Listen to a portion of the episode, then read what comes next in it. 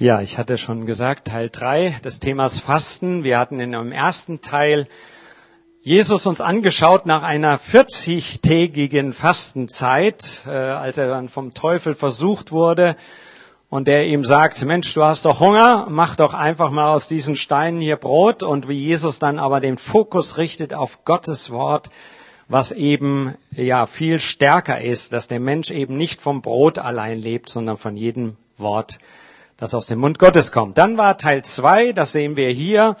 Äh, da haben wir gefragt, wann, warum und wie lohnt es sich zu verzichten.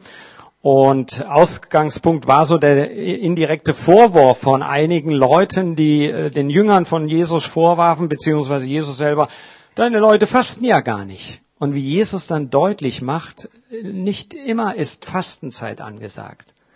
Sondern wenn wir eine Hochzeit feiern, dann werden wir nicht fasten, oder?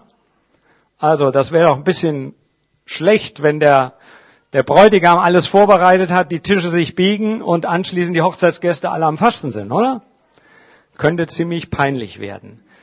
Also, und da macht Jesus deutlich, aber es wird auch eine Zeit kommen, und das zeigt die zweite Folie, wo, ja, ihr fasten werdet und fasten könnt und fasten, ja, eingeladen seid zu fasten.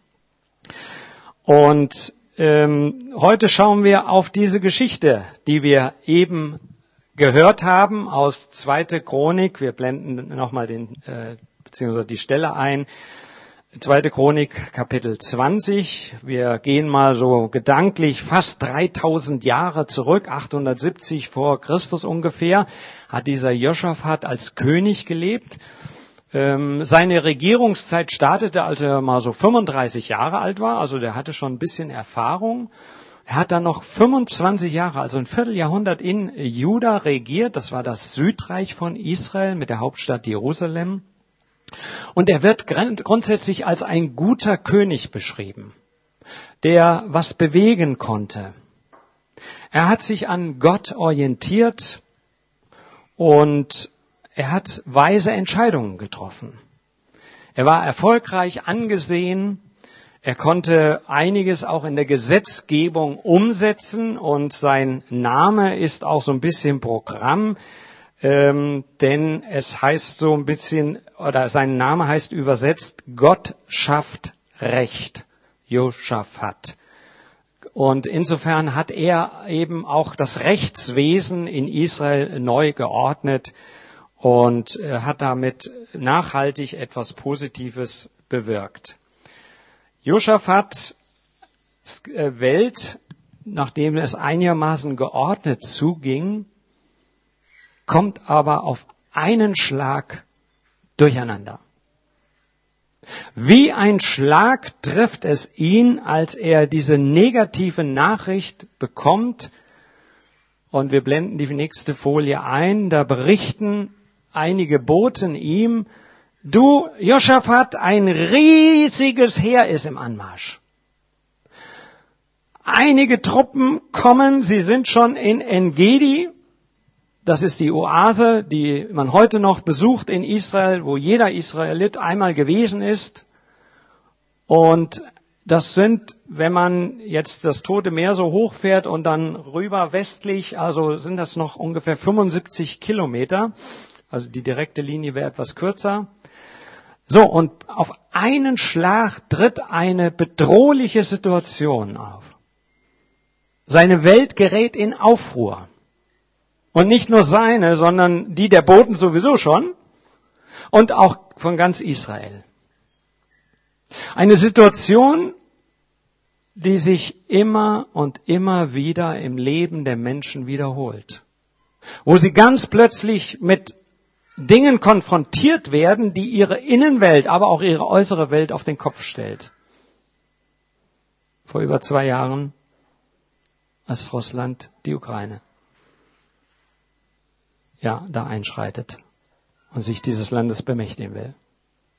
9. Oktober Israel, wieder so ein, eine Aufruhrgeschichte, wo Palästinenser nach Israel da eindringen.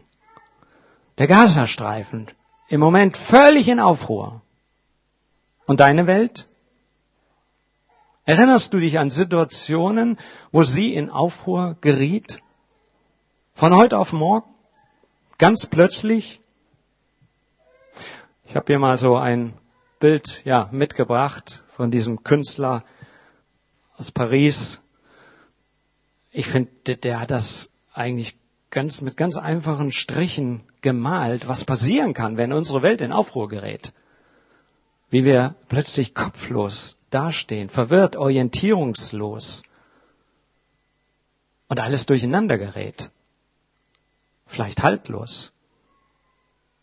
Wo plötzlich Zweifel auftauchen an Gott und der Welt.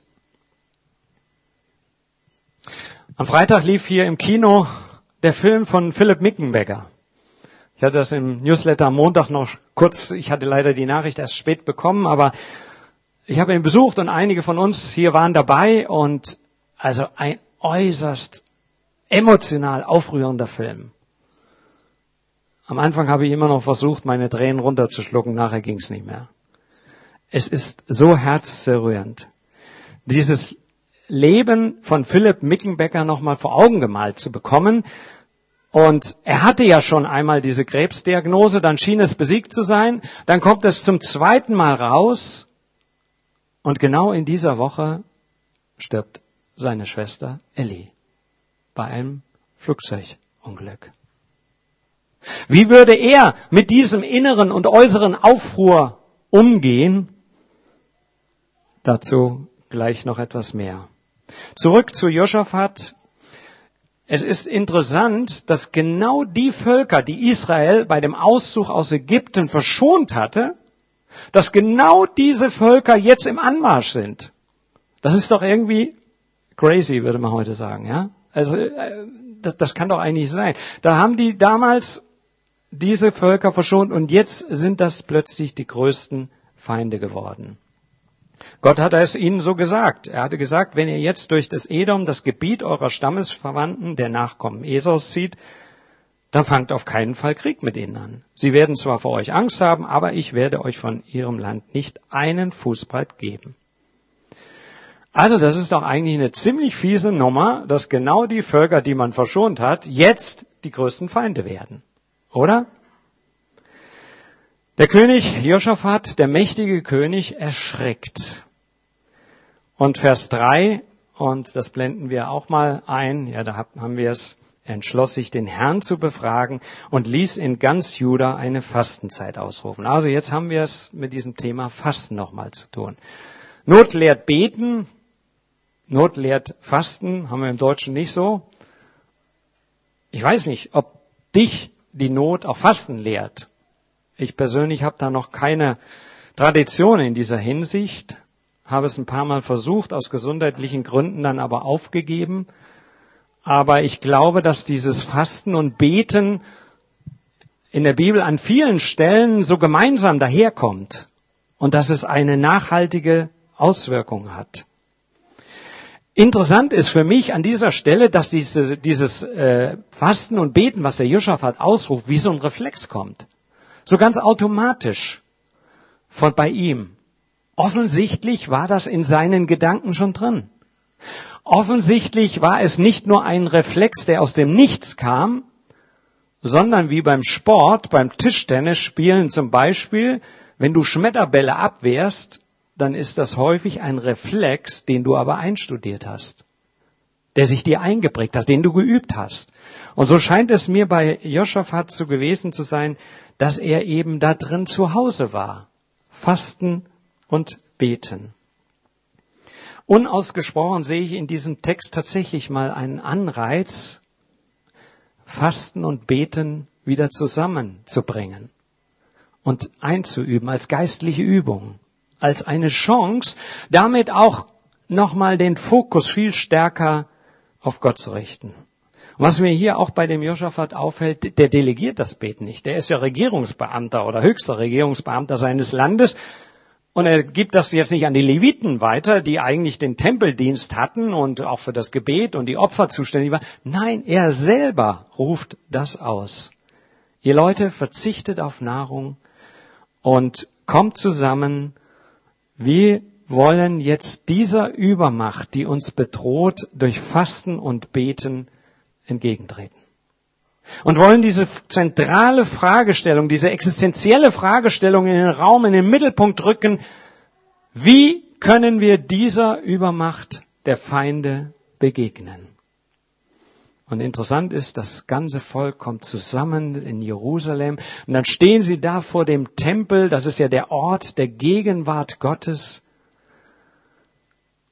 und bringen das zum Ausdruck, hier steht es schon, wir können gegen diese Übermacht eigentlich nichts ausrichten.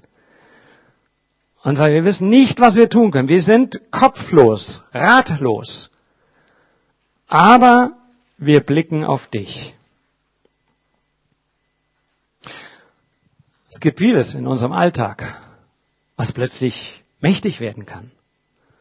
Vielleicht sogar übermächtig werden kann. Wie plötzlich da eine Angst reinkommt in unser Leben. Es gibt ein Buch, das heißt, wenn Gedanken Mächte werden habe ich meine Zeit lang auch durchbuchstabiert im Studium, wie, wie da Gedanken so mächtig in mir wurden, dass ich nicht mehr normal studieren konnte. Und sich immer alles um diese Angst herum drehte und die Sorge, dass es nicht weitergeht und all das, was an negativen Folgen daraus entstehen könnte. Kann es eine Übermacht sein, die uns sich über uns bemächtigt. Wie gehst du damit um? Hast du eine Strategie, mit den Übermächten in deinem Leben umzugehen, ihnen zu wehren? Die Übermacht, die Ohnmacht führt in dieser Situation dazu, dass die Leute ihren Blick auf Gott richten, der offensichtlich noch Macht hat. Was hat Philipp Mickenbecker gemacht? Nun, in dem Film wurde an vielen Stellen deutlich, wie er gebetet hat wie er mit seinen Freunden gebetet hat, wie sie gesungen haben. Oh, das ging richtig rein, emotional, wenn da so Lieder komponiert worden sind durch seine Freunde und er so als Todkranker daneben saß. Das geht rein. Also das haben sie schon mal gemacht. Und Janet sagte heute noch, im Film tauchte auch die gleiche Bibel auf, aus der ich gelesen habe. Die gute Nachricht. Er hat in der Bibel studiert, hat darin gelesen hat versucht, Gottes Worte zu hören, sich auszurichten auf diese Worte. Vom Fasten habe ich jetzt nichts gesehen im Film, aber ist egal. Ich lade trotzdem ein, auch das mal miteinander zu verbinden. Also, so betet der König, während viele Menschen und Frauen und Männer, Kinder und Erwachsene vor dem Tempel stehen. Er betet und fastet. Und wie handelst du? Was möchtest du tun, wenn das Unmögliche, schier Unmögliche auf dich zukommt, was sich deiner bemächtigen will?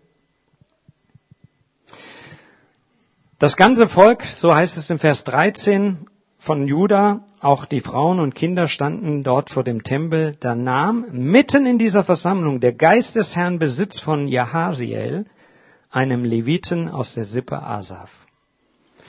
Da ist jetzt eine spannende Geschichte, die da reinkommt.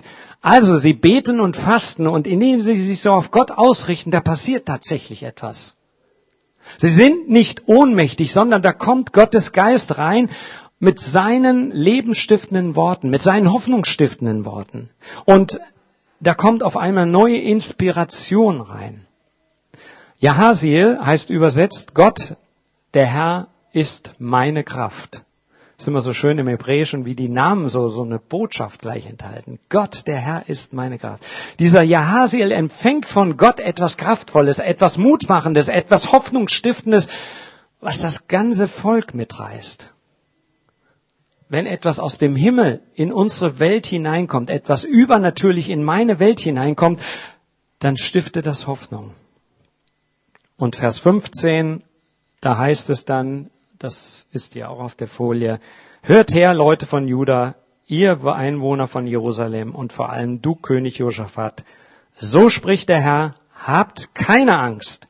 Erschreckt nicht vor der Übermacht. Dieser Kampf ist nicht eure, sondern meine Sache.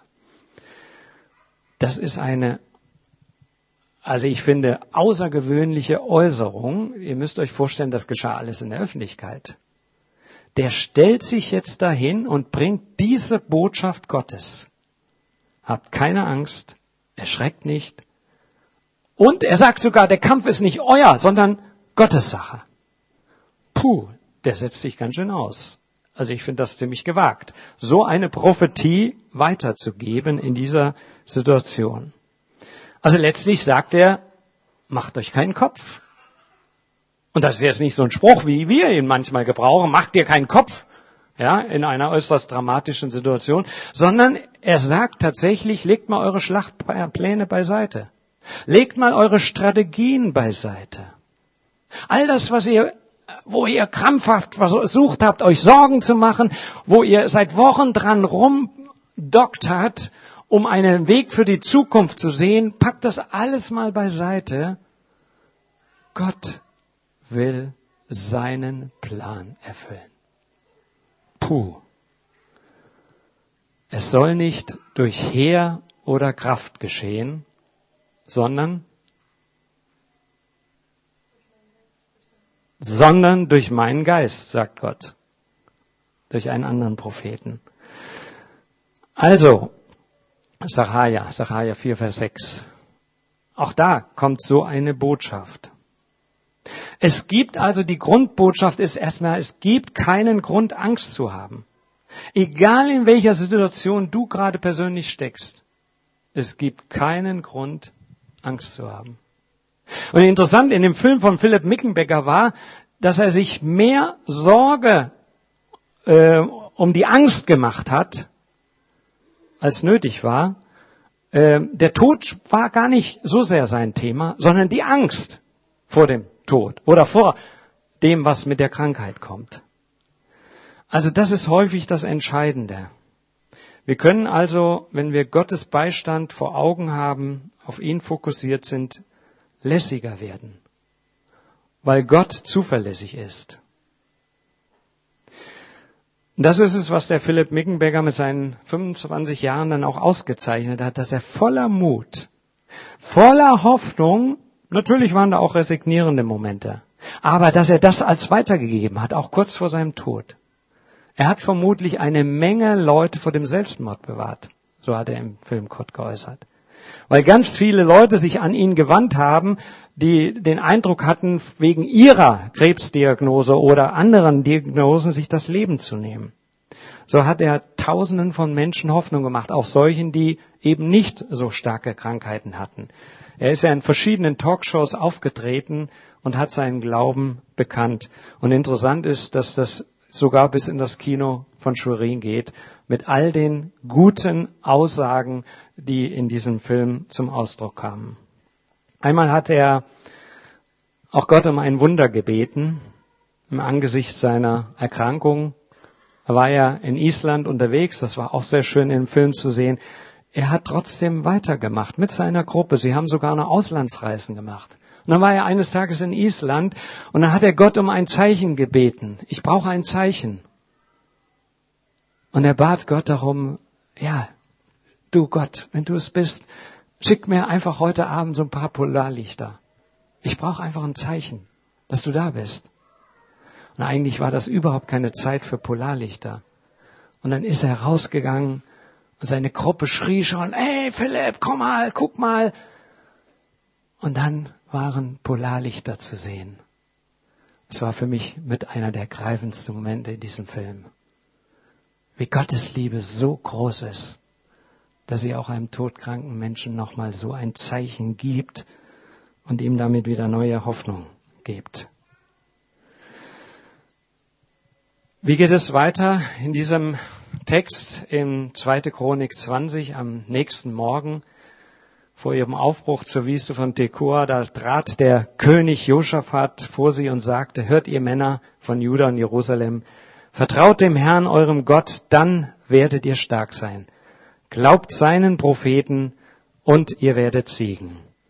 Und Vers 21 heißt es dann, nachdem er sich mit dem Volk abgesprochen hatte, stellte er die Tempelsänger in ihren geweihten Dienstgewändern an die Spitze des Heeres. Sie sollten den Herrn preisen mit dem Lied, Dank dem Herrn, denn seine Liebe hört niemals auf. Das war jetzt ein Vers, der vorhin noch nicht gelesen wurde, aber äh, den ich auch nochmal sehr eindrücklich finde.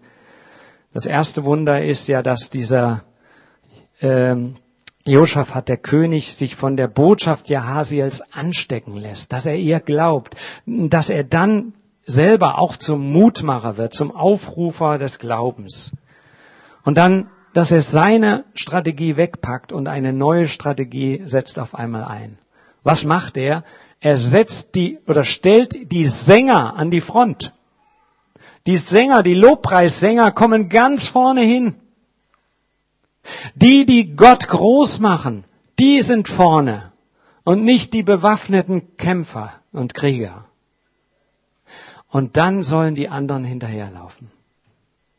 Ja, und dann passiert, wenn man diese Geschichte dann noch, auch noch bis ganz zu Ende liest, ganz viel Kurioses, was überhaupt nicht in unseren Köpfen stattfinden können, denn es ist tatsächlich keine Schlacht nötig. Es wird, es muss keiner, also keiner der Juden muss schießen auf den anderen oder ihn mit dem Speer erstechen, sondern es entsteht ein völliges Durcheinander bei den Feinden, was Gott ausgelöst hat.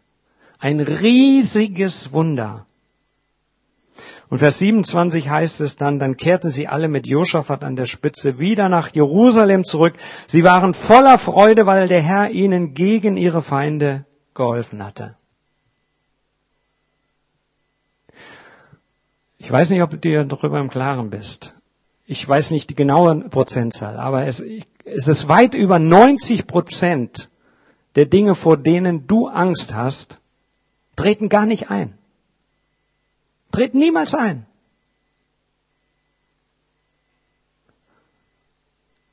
Wir können gelassener werden.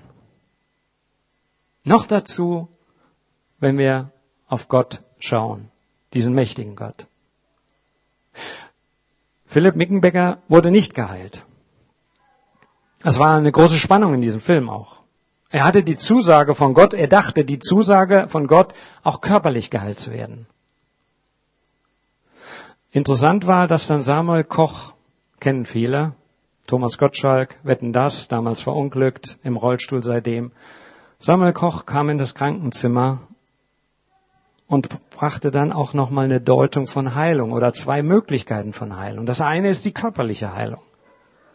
Die dachte Samuel Koch, äh, die dachte immer Philipp Mickenbecker von sich. Aber Samuel Koch nannte auch eine zweite Definition von Heilung, geistlich heil werden, in der Beziehung zu Gott heil werden, Frieden bekommen und in diesem Frieden mit Gott unterwegs sein bis in die Ewigkeit.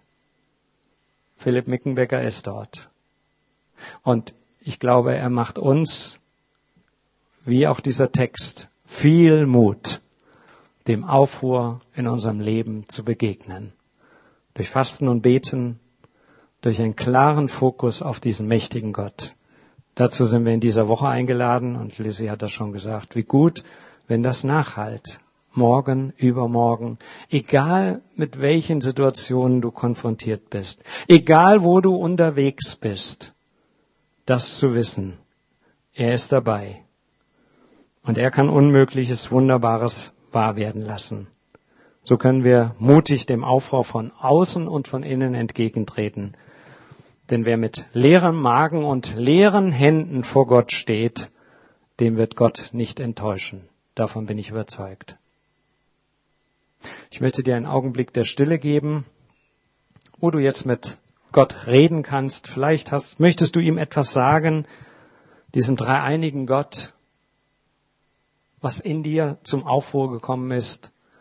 Und ich werde das dann mit einem lauten Gebet abschließen.